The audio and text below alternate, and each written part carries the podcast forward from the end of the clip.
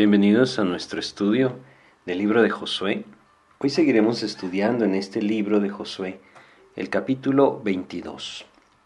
Estamos ya casi llegando al final de nuestro estudio del libro de Josué y hoy nos encontramos en un capítulo que nos narra un acontecimiento entre las tribus que se quedaron de un lado del Jordán y aquellas que se decidieron quedar del otro lado del Jordán, es decir, aquella tribu de Rubén, la tribu de Gad y la media tribu de Manasés, que no cruzaron el Jordán, sino que decidieron establecerse al lado oriental del Jordán y que Moisés les permitió quedarse ahí.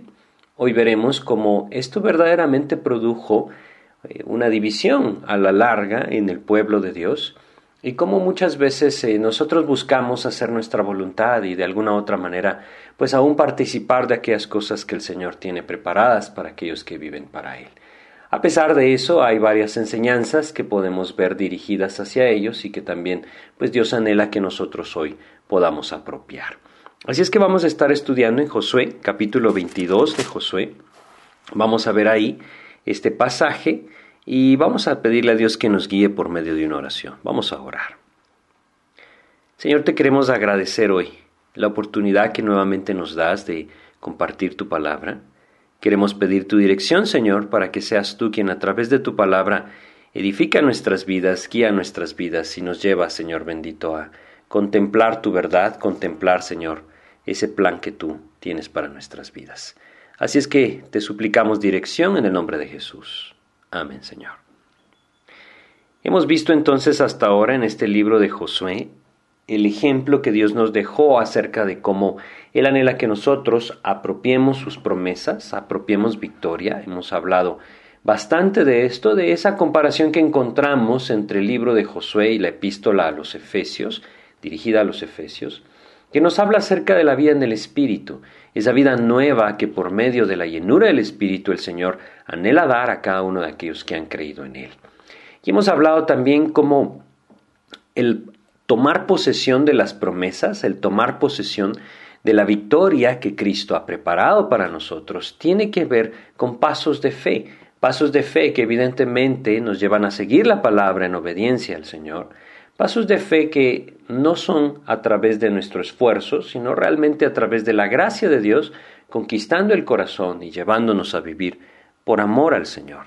Cuán importante es que nosotros recordemos que ese es su anhelo, que nosotros le sigamos por amor. Ese es su deseo.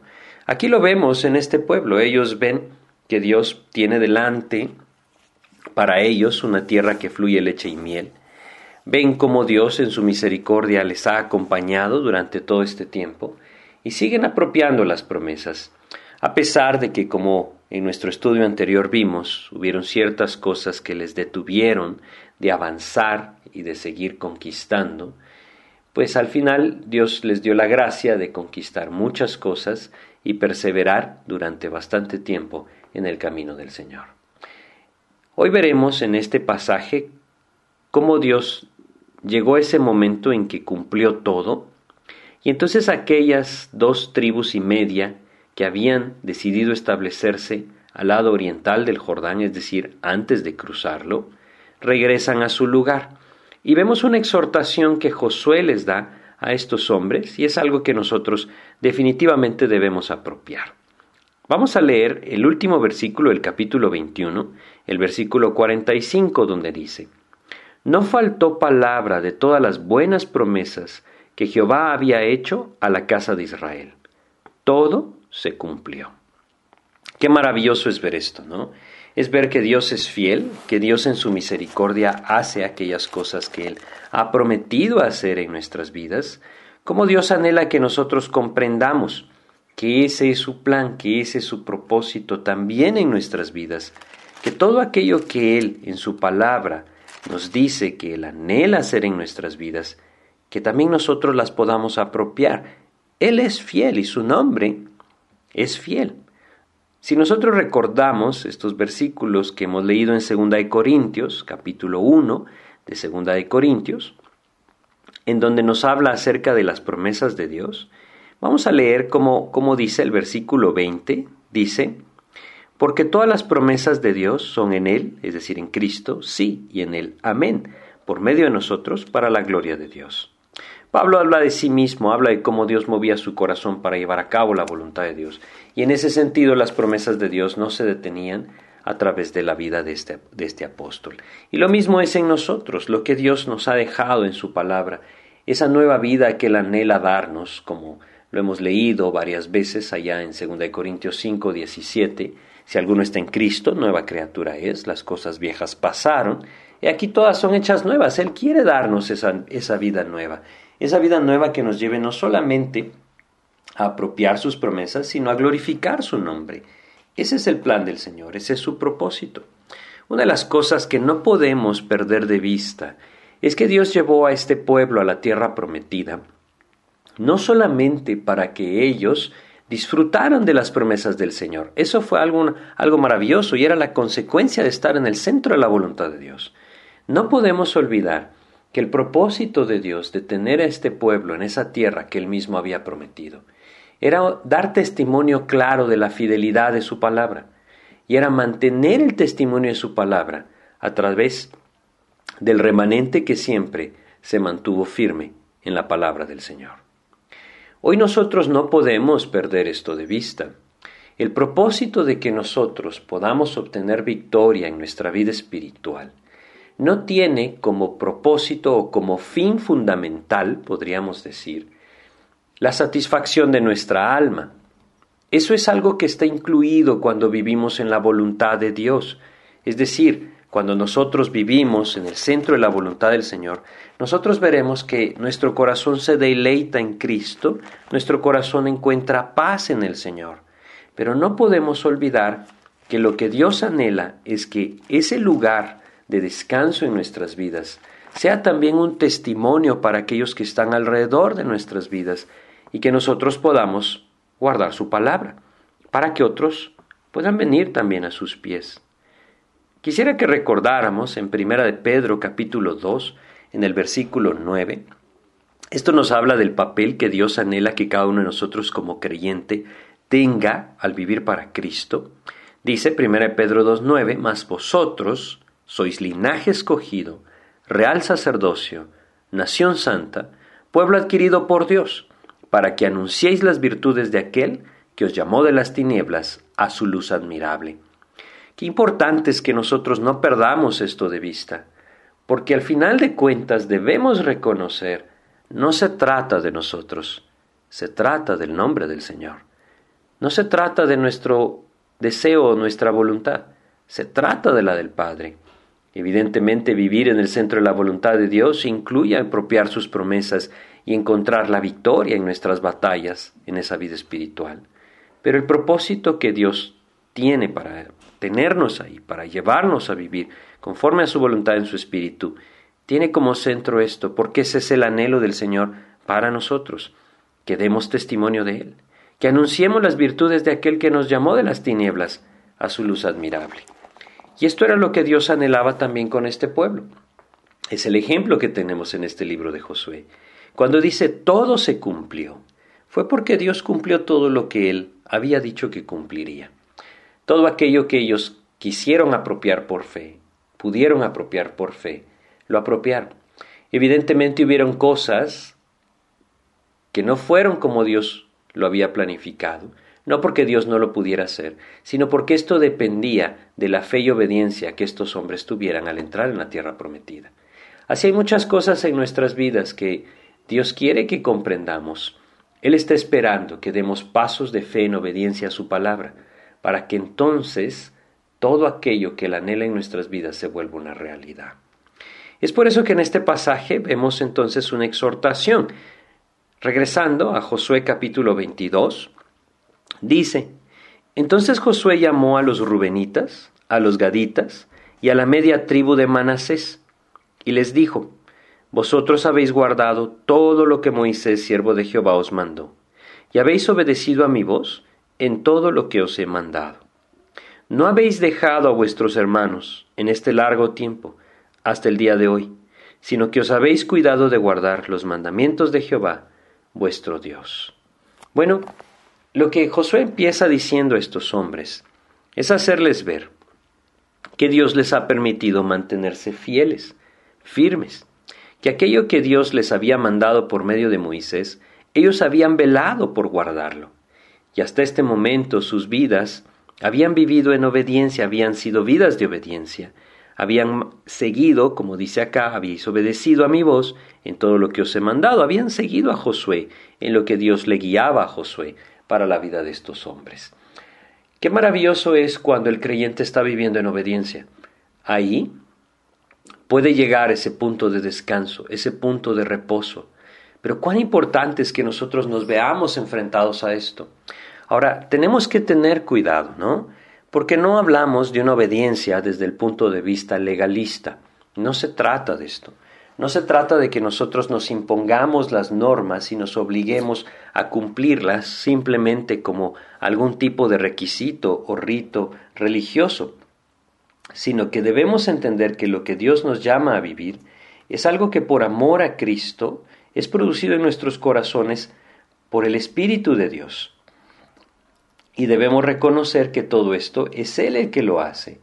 Lo que Dios anhela es que nosotros vivamos por amor al Señor. En Gálatas capítulo 5, Gálatas capítulo 5, versículo 6, Dios nos dice lo siguiente, Gálatas capítulo 5, versículo 6 dice, porque en Cristo Jesús ni la circuncisión vale algo, ni la incircuncisión, sino la fe que obra por el amor. Hay una necesidad hoy de que el creyente viva en el amor a Cristo, que nos volvamos al amor al Señor. Ahora, pongámonos un momento en, la experiencia que estos hombres están teniendo en la tierra prometida. Finalmente ven la promesa de Dios cumplida. Han encontrado la tierra que fluye leche y miel. Si bien han luchado, han habido batallas, han visto la fidelidad de Dios a través de su poder dándoles victoria. Ellos han visto claramente el amor del Señor hacia sus vidas. Esto definitivamente ha afirmado su fe en muchos casos y les ha llevado a caminar siguiendo al Señor. Tristemente no fue todo el pueblo, pero sí hubieron muchos que siguieron así al Señor, que por amor le siguieron. Y hoy nosotros necesitamos recordar esa relación directa que existe, que el Señor Jesús repitió tantas veces y que nos enseña de una forma clara, en pasajes como por ejemplo, si nosotros vamos a, Juan, en el capítulo 15 de Juan, él nos dice lo siguiente, Juan capítulo 15, nos dice acerca de esa necesidad que, que nosotros guardemos su palabra, ¿sí? Vamos a ir a Juan capítulo 15 y vamos a recordar lo que el Señor dice acerca del amor que Él nos ha tenido. Dice, versículos 7 al 9 de Juan 15, dice, Si permanecéis en mí y mis palabras permanecen en vosotros, pedid todo lo que queréis y os será hecho. En esto es glorificado mi Padre, en que llevéis mucho fruto y seáis así mis discípulos. Como el Padre me ha amado, así también yo os he amado. Permaneced en mi amor. Fíjense lo que dice, Él nos llama a permanecer en Él y permanecer en Él es a través de permanecer en su amor. El versículo 10 dice, si guardaréis mis mandamientos, permaneceréis en mi amor, así como yo he guardado los mandamientos de mi Padre y permanezco en su amor. El seguir a Cristo, el seguir su palabra, es a través del amor a Cristo que puede vivirse, que puede ser a través de la gracia y el poder de Dios. No pongamos nuestros ojos en las leyes, es decir, no pongamos nuestros ojos en una manera de vivir legalista. No quiere decir esto que podamos vivir como nosotros queremos. Debemos entender que el llamado de Dios es una vida de santidad, es simplemente que es fruto, fruto del Espíritu producido en la vida de aquel que siguiendo la palabra del Señor conoce su gracia, conoce su poder, conoce su misericordia y recibe sus promesas. El corazón entonces se eleva por encima de todos los mandamientos de la ley y se rinde al Señor Jesucristo por amor a Él. Esto es lo que estos hombres hasta este momento, por lo menos Josué, ha vivido, y lo que alienta a estos hombres a seguir les hace ver cómo ha sido posible hasta ahora caminar en obediencia. Saben, es tremendo ver cómo la vida espiritual puede llegar a cambiar en algunos creyentes de una forma drástica. Hay personas que en momentos de su vida se encontraban en una intimidad profunda con el Señor. Se encontraban viviendo plenamente por su gracia, experimentando el poder de Dios, la fidelidad de Dios hacia sus vidas, y como esto muchas veces llevó a corazones a rendirse por completo a la voluntad del Señor, a pesar de no tener nada para sí mismos. Pero también es muy común que esto solamente sucede en el momento que la lucha se ha intensificado. Es tremendo, ¿no? Es así como lo vemos. Mientras había guerra, mientras habían enemigos a quienes enfrentar, mientras la lucha era clara, mientras había un llamado claro del Señor a dar la vida por la causa del Señor, por la causa de Cristo, por apropiar las promesas y por ver a otros disfrutar también de esas promesas, entonces la voluntad se rinde al Señor. Pero ahora estos hombres corren un peligro, y es el peligro que la Iglesia ha corrido desde hace mucho tiempo, la comodidad. La comodidad de poder tener libertad. Y no quiere decir que Dios no nos anhele libertad en nuestras vidas, Él mismo nos da libertad. Me refiero esa comodidad que hace el creyente perder de vista la necesidad de depender de Dios. Aparentemente ahora todo está en paz. Ahora pueden relajarse, podríamos pensar. Y como lo vimos allá en ese pasaje de la lucha del pueblo de Israel contra Jai, nosotros debemos reconocer algo. Muchas derrotas en la vida de los creyentes vienen después de grandes victorias porque tristemente tendemos a relajarnos.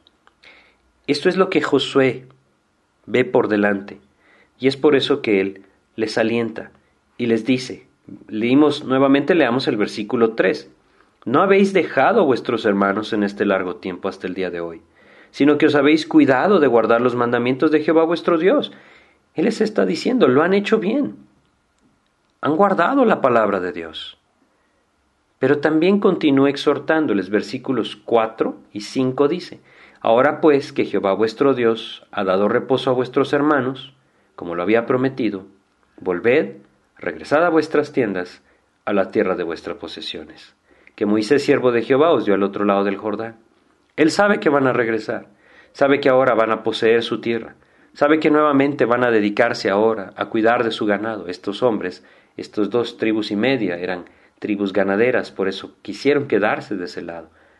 Solamente dice el versículo 5 que con diligencia cuidéis de cumplir el mandamiento y la ley que Moisés, siervo de Jehová, os ordenó. Fíjense qué tremendo. Les dice regresen, disfruten de lo que el Señor ahora les entrega. Solamente no se olviden de su palabra. No se olviden de vivir en obediencia a la palabra del Señor. Él sabe que el peligro está ahí, pueden acomodarse, fácilmente acomodarse, y el enemigo entonces empezaría a poner influencias que terminarían desviando el corazón de estas dos tribus y media. Tristemente ellos habían tomado una decisión muy precipitada, se habían quedado al otro lado del Jordán. Ahora, ahora que regresan, sentirían esa división que ellos mismos produjeron. produjeron perdón. Dice entonces cuál es eh, eh, el mandato que, que, por encima de todo Josué les recuerda, versículo 5, que améis a Jehová vuestro Dios y andéis en todos sus caminos, que guardéis sus mandamientos y le sigáis a Él y le sirváis de todo vuestro corazón y de toda vuestra alma. Fíjense qué maravilloso, o sea, Josué tiene puestos sus ojos en esto. Entre tanto amen al Señor con todo su corazón, con toda su alma, con todas sus fuerzas, vivirán para Él. Pero si el amor del Señor en sus corazones se enfría, dejarán de vivir para Él. Es exactamente el mismo principio en nuestras vidas. Si nosotros amamos a Cristo, crecemos en ese amor del Señor y Él se encarga de conquistar nuestros corazones, no es algo que nosotros producimos. El apóstol Juan lo dice de una manera sencilla, nosotros le amamos a Él porque Él nos amó primero. Al ver a Cristo dar su vida, al ver a Cristo derramar su gracia sobre nuestras vidas, al verlo traer victorias sobre nuestras vidas, misericordia hacia nuestras vidas y muchas cosas que nos llevan a contemplar su amor, el Espíritu de Dios lleva a nuestros corazones a amarle de regreso. Es ahí donde debemos aprovechar, a ligar nuestro corazón con el Señor a través de su palabra. Si amamos a Cristo, si permitimos que el amor del Señor sea una realidad en nuestras vidas por medio de su Espíritu, viviremos para Él. Pero creo que es muy claro en este punto. Nadie se mantendrá firme para Cristo si no es a través del amor al Señor. La religión no basta, la ley no alcanza, los buenos propósitos se acaban. Es solamente aquel que camina por amor al Señor que podrá perseverar hasta el fin. Es por eso que Dios nos llama a esto. Nos llama, como se lo está diciendo Josué a estas tribus, que améis a Jehová vuestro Dios y andéis en todos sus caminos. Bueno, el versículo 6 dice, y viendo siendo los Josué los despidió y se fueron a sus tiendas. Estos hombres entonces regresan, regresan al otro lado del Jordán, donde Moisés les había permitido establecerse. Y al regresar al otro lado del Jordán, pues va a pasar algo, algo que vamos a ver. Van a edificar un altar, algo que Dios había dicho que no debían hacer. Y, vamos a aprender acá también una lección, no solamente para estos hombres que regresaron al otro lado del Jordán, también para los que se quedaron de este lado del Jordán. Entonces vamos a, ir por partes, vamos a, a ordenar lo que hemos visto para poder comprender bien. Dios cumplió todo. Y aquel que quiso apropiar por fe la promesa del Señor, la pudo apropiar. Caleb es el ejemplo que vimos, Josué también lo es. Tristemente muchos dudaron, muchos fueron negligentes, no buscaron depender del Señor. Vieron el impedimento a través de las dificultades y se echaron atrás. Es ahí en donde nosotros debemos entender. Esta tierra estaba ahí para toda la nación, pero solo aquel que caminó por fe la pudo apropiar. Dios hoy tiene una vida victoriosa para todos sus hijos. Aquel que camina por fe la podrá apropiar. Ahora vemos también que después de la batalla llega el momento en el que el hombre puede acomodarse. Y esto trae un tremendo peligro, olvidarse de la dependencia de Dios. Vivir por las lecciones aprendidas y dejar de vivir dependiendo día a día del Señor. No podemos darnos ese lujo y debemos vivir velando, constantemente velando. Por eso es que el reconocer que nuestro Señor Jesucristo ha prometido regresar por su iglesia es algo que debe llevarnos a vivir velando, esto es algo que no nos debería de, dejar relajarnos, sino que todo lo contrario, deberíamos de vivir velando, velando por su regreso, viviendo en esa santa y piadosa manera de vivir, como el apóstol Pedro, Pedro perdón, lo enseña. Así es que ese peligro está ahí, de acomodarnos y dejar de depender del Señor. Y entonces Josué apunta a lo que sabe que debe apuntar. Si aman al Señor, vivirán para Él. Si se enfrían en el amor del Señor, le abandonarán. Despidiéndolos entonces, dice, ellos regresaron. Bueno, vamos a continuar con nuestro pasaje. Capítulo 7, perdón, capítulo 22, versículo 7. También a la media tribu de Manasés había dado Moisés posesión en Basán, mas a la otra mitad dio Josué heredad entre sus hermanos, a este lado del Jordán, al occidente, y también a estos envió Josué a sus tiendas después de haberlos bendecido. Y les habló diciendo, Volved a vuestras tiendas con grandes riquezas, con mucho ganado, con plata, con oro y bronce, y muchos vestidos. Compartid con vuestros hermanos el botín de vuestros enemigos. Así los hijos de Rubén y los hijos de Gad y la media tribu de Manasés se volvieron, separándose de los hijos de Israel desde Silo que está en la tierra de Canaán, para ir a la tierra de Galaad, a la tierra de sus posesiones, de la cual se habían posesionado conforme al mandato de Jehová por conducto de Moisés. Ahora, no tenemos que perder de vista algo. Estos hombres se precipitaron en pedir este territorio. La voluntad de Dios era que cruzaran el Jordán. La voluntad de Dios es que apropiaran, antes que nada, todo este territorio. Y Dios entonces les permitiría estar en el mejor lugar para sus familias. Pero esto causa que al final de la batalla se separen del pueblo de Israel desde Silo. Silo era el lugar donde estaba ahora el tabernáculo, era el lugar donde ellos adoraban a Dios, donde ofrecían los sacrificios, donde se llevaba a cabo esa relación con el Señor. Ahora ellos se están apartando y regresan al otro lado del Jordán. Saben, a veces esto es algo que también puede llegar a pasar al creyente. Se enfría y vuelve atrás. Ahora, obviamente no es la voluntad de Dios. No es eso lo que Dios anhela para nuestras vidas. Él anhela que perseveremos, que permanezcamos caminando en el Señor. Vamos a, a, ir a Hebreos, en el capítulo 10 de Hebreos. Quisiera que leyéramos aquí un pasaje desde el versículo 35 hasta el 39. Fíjense lo que dice. Hebreos capítulo 10, versículos 35 al 39, enseña lo siguiente. Dice, No perdáis pues vuestra confianza, que tiene grande galardón, porque os es necesaria la paciencia, para que habiendo hecho la voluntad de Dios, obtengáis la promesa. Porque aún un poquito y el que ha de venir vendrá, y no tardará. Mas el justo vivirá por fe, y si retrocediere, no agradará mi alma.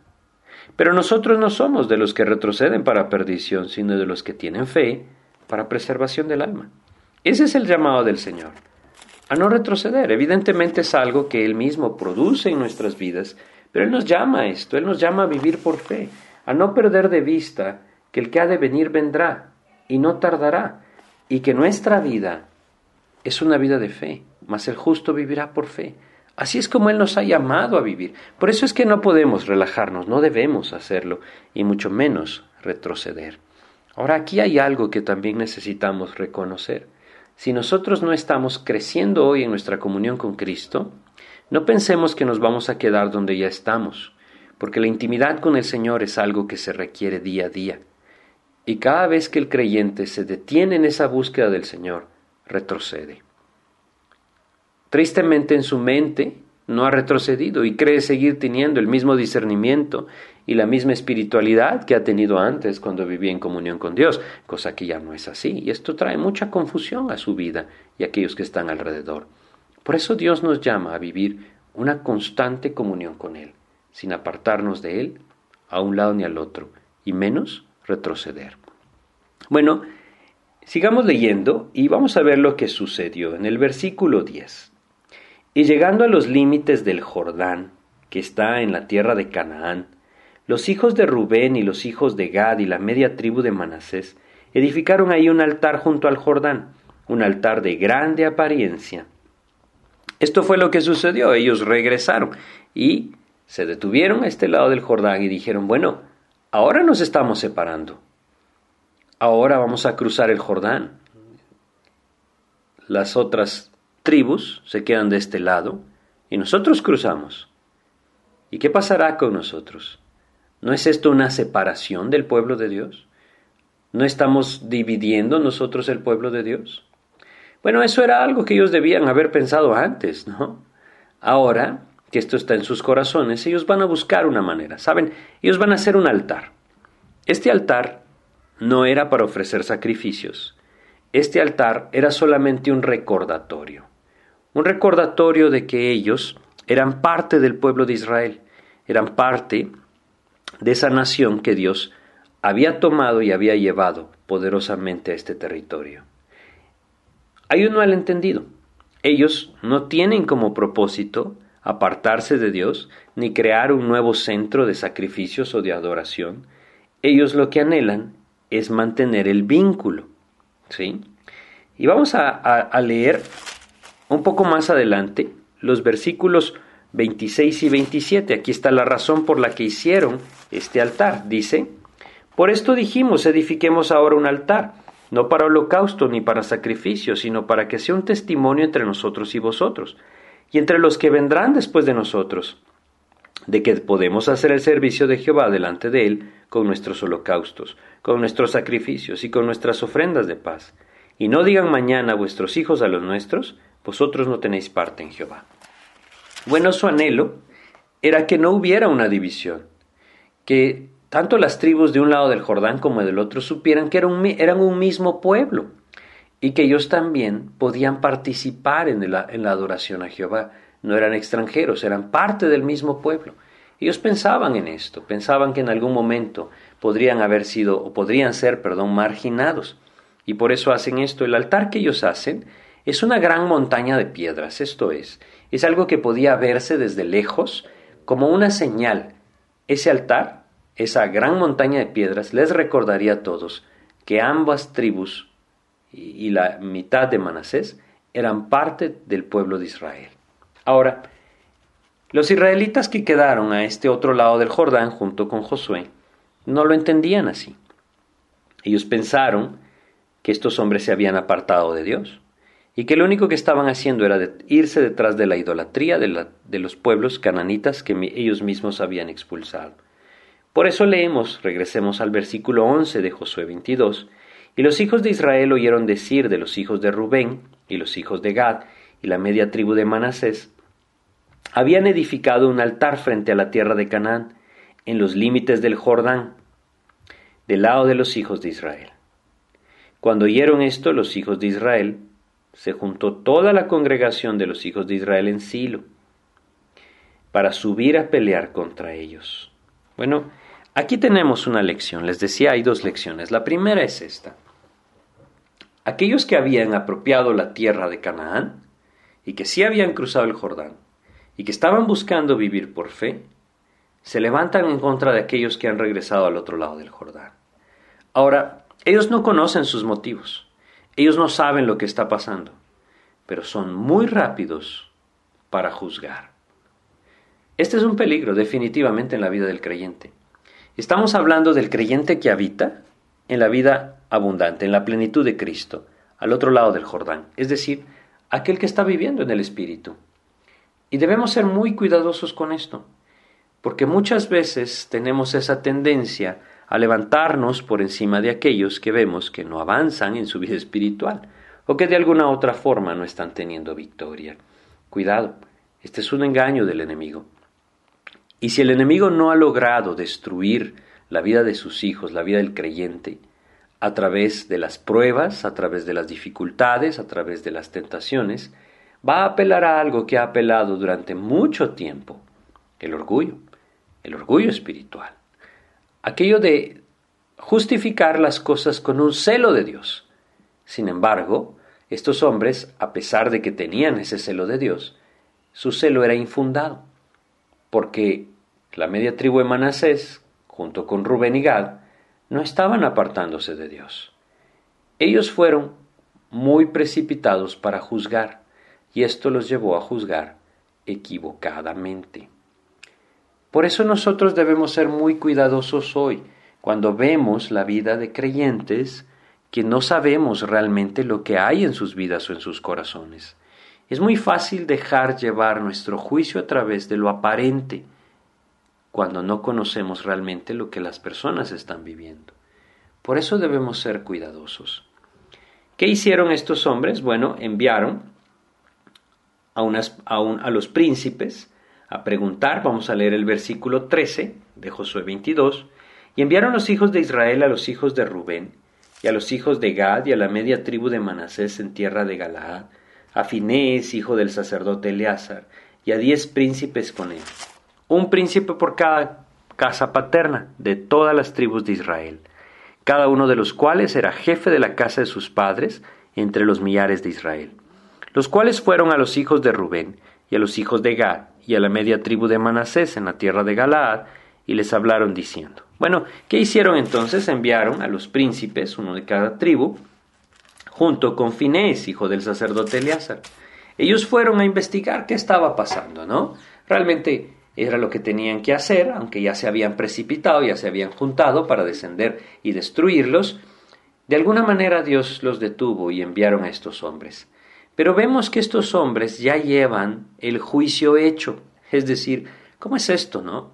Muchas veces nosotros queremos enfrentar el pecado en la vida de alguien que vemos que está viviendo en pecado, pero ya tenemos el juicio hecho en nuestro corazón, ya le condenamos. Es más, para nosotros ya no debe ser parte ni siquiera de la congregación del Señor. Es como estamos viendo en este pasaje.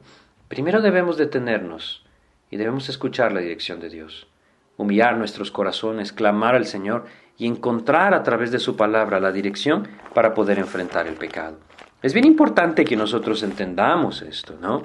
Si nosotros vamos a Gálatas, capítulo 6 de Gálatas, encontramos aquí un pasaje que nos habla algo muy importante en cuanto a esto, ¿sí? Gálatas capítulo 6, vamos a leer los versículos 1 al 3. Dice, Gálatas capítulo 6, versículos 1 al 3, Hermanos, si alguno fuere sorprendido en alguna falta, vosotros que sois espirituales, restauradle con espíritu de mansedumbre, considerándote a ti mismo, no sea que tú también seas tentado. Sobrellevad los unos las cargas de los otros, y cumplid así la ley de Cristo. Porque el que se cree ser algo no siendo nada, a sí mismo se engaña. Bueno, esto es algo que tristemente pasa muy comúnmente en nuestros días. Las personas se levantan por encima de otras, juzgan, emiten juicios que ni siquiera están basados en los hechos. Y con esto debemos tener mucho cuidado. Por favor, no me malentiendan. No debemos caer tampoco en ese error de en el nombre de la unidad y el amor obviar las verdades de la palabra. No. Dios nos ha llamado a defender su evangelio y a defender su palabra. Estamos hablando de cuando el creyente ve la, la vida de otro creyente que aparentemente se está desviando y Dios le llama entonces a enfrentarlo, a exhortarlo, a alentarlo, como dice acá, a restaurarle. No podemos enseñorearnos de ellos ni ponernos por encima, porque entonces seríamos nosotros y no el Espíritu. Qué interesante que el Señor dice, vosotros que sois espirituales, restauradles con espíritu de mansedumbre. Bueno, requiere, requiere de una guía del Espíritu el poder enfrentar el pecado en la vida de otro y alentarle a volverse al Señor. Pues Dios nos llama a esto, ¿no? Nos llama a esto y debemos encontrar el camino de la palabra para vivirlo. Ahora, regresando a nuestro pasaje en Josué capítulo 22, como les decía, ellos ya han emitido el juicio, ya han incluso determinado la pena, deben ser destruidos. Versículo 17 de Josué 22 les dicen, ¿no ha sido bastante la maldad de peor, de la que no estamos aún limpios hasta este día, por la cual vino la mortandad en la congregación de Jehová, para que vosotros os apartéis hoy de seguir a Jehová? Esta, como lo llaman ellos, la maldad de peor, fue aquel momento en el que ellos se unieron a las mujeres de la tierra y entonces Dios tuvo que traer ese juicio para limpiar el pueblo. Dios les había dicho específicamente que no lo hicieran, y el enemigo se aprovechó de la situación para hacerlos caer. Eso es a lo que ellos hacen referencia. Esto está en Números capítulo 25. Ahí lo podemos leer, versículos 1 al 9. Ustedes lo pueden leer.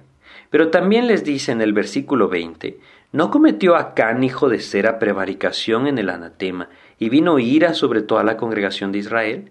Esto fue lo que estudiamos allá en, en el capítulo 7 de este libro de Josué. Lo que vemos acá es que estos príncipes ya han emitido el juicio, como les repito. Para ellos, estos hombres de Rubén, Gad y la media tribu de Manasés están siendo semejantes a aquellos que pecaron con la maldad de peor, aquellos que pecaron a la manera de Acán. Ellos ya los ven como culpables, sin saber realmente lo que está pasando en sus vidas. Bueno, vamos a ver nuevamente la razón verdadera no era esa. Vamos a ir al versículo 29 y dice, Nunca tal acontezca que nos rebelemos contra Jehová, o que nos apartemos hoy de seguir a Jehová, edificando altar para holocaustos, para ofrendo, para sacrificio, además del altar de Jehová nuestro Dios que está delante de su tabernáculo. Versículo 30, oyendo Finesa al sacerdote y los príncipes de la congregación y los jefes de los millares de Israel que con él estaban, las palabras que hablaron los hijos de Rubén y los hijos de Gad y los hijos de Manasés, les pareció bien todo ello. Bueno, lo entendieron. El versículo 31, cuando ellos responden, dicen, hoy hemos entendido que Jehová está entre nosotros, pues que no habéis intentado esta traición contra Jehová.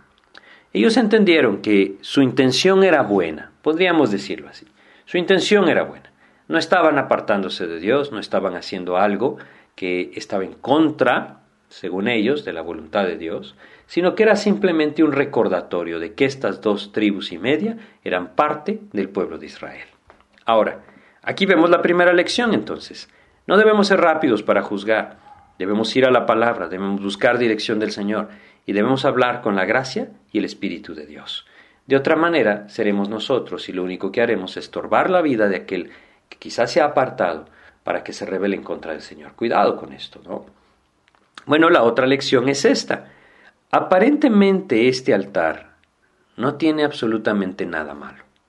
Es más, muchas personas al estudiar este pasaje dicen que no hay nada de malo con lo que estas dos tribus y media hicieron, pero no podemos olvidar algo. No podemos olvidar lo que Dios había dicho. Sí, Dios había dicho que no debían levantar ningún altar que Dios no mandara. Dios había dicho que el único altar para sacrificios era el que estaba en el tabernáculo. Bueno, ellos dicen no es para sacrificio, pero es que ese es el verdadero problema. ¿De qué sirve un altar que no es para sacrificio? ¿Puede acaso las obras, los recordatorios, los buenos propósitos, las ideas, salvar al hombre sin un sacrificio? ¿Hay perdón de pecados sin derramamiento de sangre? No, no existe. Entonces no tiene sentido que haya habido un altar. Esto es semejante a lo que tristemente muchas personas en el cristianismo están intentando hacer hoy. Se han apartado de la voluntad de Dios, se han apartado de la palabra de Dios y tratan de de alguna otra manera levantar estos altares para justificar su proceder. Estos hombres se habían apartado de la voluntad de Dios desde el momento que no cruzaron el Jordán juntos. Claro, Dios se los permitió y Dios les dijo, bueno, vayan y luchen. Pero debemos entender que así lo hace Dios muchas veces en nuestras vidas. Él tiene una voluntad perfecta a la que quiere dirigirnos, pero muchas veces nosotros nos apartamos de ella y entonces Dios nos permite ciertas cosas con el propósito de enseñarnos. Este lugar en donde estos hombres levantaron un altar era un recordatorio según ellos pero esto también les lleva a reconocer que ellos han separado al pueblo de Israel. Hoy hay muchas cosas que separan al pueblo de Dios, y con esto me refiero a la iglesia, al cuerpo de creyentes. Hay muchas enseñanzas que se han levantado y que se apartan del camino de la palabra. Hay muchas cosas que se enseñan o se predican justificándose a través de la Biblia, pero que realmente tienen el fin de seguir su propio deseo. ¿Por qué Rubén, Gad y la media tribu de Manasés se quedaron al otro lado del Jordán? Lo hicieron porque estaban buscando solo aquello que era bueno para ellos. Eso es lo que pasa hoy en día. Aquellos que buscan lo que es bueno para ellos, apartan sus vidas de la palabra de Dios, pero siempre tienen un altar en donde no hay sacrificio. Solamente es una manera de decir, yo también soy parte. Yo también busco la Biblia. Yo también tengo una Biblia en mi casa. Yo también asisto a la iglesia. Muchas cosas que de alguna u otra forma no significan nada si Cristo no está gobernando la vida. Y es ahí en donde Dios quiere que nosotros pongamos nuestros ojos, que no nos confundamos a la manera que Gad, Rubén y Manasés se confundieron. La solución no era poner un altar de recordatorio para que entonces las tribus no se dividieran. Ellos mismos ya las habían dividido, al haber seguido su deseo y no la voluntad de Dios, y no haber pasado completamente el río Jordán. Si nosotros queremos vivir en esa intimidad con el Señor y en esa comunión con Él, debemos reconocer esto. No se trata de lo que nosotros queremos, no se trata de lo que es mejor para nosotros, se trata de la voluntad de Dios. Y cuando nosotros nos hemos apartado de la voluntad de Dios, no hay señal, no hay sacrificio, no hay altar que pueda arreglar. Lo único que puede arreglar es volvernos en arrepentimiento al Señor y entregar nuestro pecado. Ceder nuestra voluntad al Padre. Él entonces, cuando confesamos nuestros pecados, nos perdona y nos limpia. Esa es la enseñanza que Dios nos quiere transmitir a través de este pasaje. Este altar, dice el versículo 34 de Josué 22, fue llamado Ed, dice, y los hijos de Rubén y los hijos de Gad pusieron por nombre al altar Ed, porque testimonio es entre nosotros que Jehová es Dios. La palabra Ed significa testimonio. Hoy podríamos pensar nosotros, hay muchos Ed, muchos altares así, dentro del pueblo de Dios, dentro de la iglesia, dentro de la vida cristiana. Altares que están ahí como una justificación de estar apartados de la voluntad de Dios. y que en vez de unir al pueblo de Dios, solo son un estorbo para que aquellos que se han apartado de la palabra no vuelvan a ella. Así es que debemos ser muy cuidadosos. No todo lo que vemos en la Biblia, que las personas que estaban viviendo o siguiendo al Señor o siendo usados por Dios hicieron, es algo que nosotros debemos hacer. Simplemente son cosas para nuestra enseñanza. Y debemos reconocer aquí el peligro. La guerra había acabado. La comodidad o la paz, el disfrutar de las bendiciones había empezado. Había un tremendo peligro, que estos hombres se apartaran del Señor. La única manera en que podían permanecer era permaneciendo en el amor al Señor. La segunda enseñanza, no debemos ser rápidos para juzgar, no debemos ser precipitados en nuestro juicio, debemos buscar la dirección del Señor, debemos entender realmente qué es lo que está sucediendo y a través de esto Dios nos dirigirá. Tercera enseñanza, no hay solución ligera para cuando nos hemos salido de la voluntad de Dios. No podemos sustituir el arrepentimiento y la confesión de nuestros pecados con nada. No hay nada que pueda hacernos regresar a la voluntad de Dios si no es precisamente eso, llegar a cuentas con Él, apropiar el perdón de Dios por el sacrificio de Cristo, derramando su sangre en la cruz, rindiéndonos a Él. Arrepentíos y convertíos para que sean borrados vuestros pecados. Deje limpio su camino y vuelva hacia Jehová. Es un cambio de dirección, eso es el arrepentimiento. No hay sustituto para esto, para volvernos a la voluntad de Dios. No nos engañemos a nosotros mismos, a Dios no le podemos engañar. Si hay algo en nuestras vidas que se ha salido de la voluntad de Dios, no busquemos justificarlo, cubrirlo con algo. Simplemente humillemos nuestro corazón, reconozcamos nuestra falta, confesemos delante del Señor y rindámonos ante Él. Así es que son enseñanzas importantes para una vida espiritual que quiere ser victoriosa. Y definitivamente que anhelamos apropiar las victorias de Cristo. Así es que debemos estar atentos a su palabra. Pues vamos a detenernos acá en nuestro pasaje de hoy. Y si Dios nos permite, pues en nuestro próximo estudio vamos a ver eh, la última exhortación que Josué le da a este pueblo, ¿no? Y pues les quisiera pedir que leyeran estos últimos dos capítulos, 23 y 24, para que pudieran tener en mente lo que vamos a compartir. Así es que nuevamente, solo Dios puede darnos victoria. Debemos permanecer en Él, permanecer en su amor. Ahí Él nos llevará a vivir victoriosos. Vamos a hacer una oración. Te agradecemos, Padre, la oportunidad que nos das de compartir tu palabra y ayúdanos a recordar, Señor, estas enseñanzas Ayúdanos, mi Dios, a entender que tú solamente quieres ser seguido por amor. Ayúdanos, pues, a crecer en ese amor hacia ti. Prodúcelo tú, Señor, en tu misericordia, a través de, de tu Espíritu en nuestras vidas, llevándonos a morir nosotros para que tú vivas, Señor. Dando la gracia también, Padre bendito, de, de no precipitarnos en juicio, sino que buscar siempre tu dirección. Y sobre todo, Padre, Ayúdanos a ser humildes, mi Dios, a estimar a los demás como superiores a uno mismo, a no tener más alta estima de nosotros de lo que debemos tener, a pensar de nuestras vidas con cordura, Señor, como tú nos enseñas. Y también, Padre, pues ayúdanos a no engañarnos a nosotros mismos, a entender que no hay sustitutos para la confesión y el arrepentimiento, y que si hay algo fuera de tu voluntad en nuestras vidas, la única manera de arreglarlo es entregándolo a ti, Señor. Te pedimos tu ayuda, pues Padre, y te pedimos dirección en el nombre de Jesús. Amén, Señor. Saben, muchas veces el arreglar lo que está fuera de la voluntad de Dios en nuestras vidas parece ser demasiado drástico o imposible. ¿Se imaginan ustedes a las dos tribus, Rubén, Gad y la media tribu Manasés, llegando delante de Josué y diciéndole, lo reconocemos Josué, estamos dividiendo al pueblo, no debemos quedarnos del otro lado. Significaría perder sus tierras, significaría perder esa hermosa llanura del Jordán, ¿no? Significaría también reconocer su error, ahora tener que acomodarse y volver a arreglar todo. Valía la pena, valía la pena. Cuando el Señor Jesús cruzó el mar de Galilea y llegó a la tierra de Gad, se encontró que con los que los gadarenos criaban cerdos. Sus vidas estaban lejos, este territorio estaba lejos de la ley y de la voluntad del Señor. Vale la pena arreglar la voluntad de Dios en nuestras vidas, es decir, aquello que está fuera de la voluntad de Dios en nuestras vidas, vale la pena arreglarlo.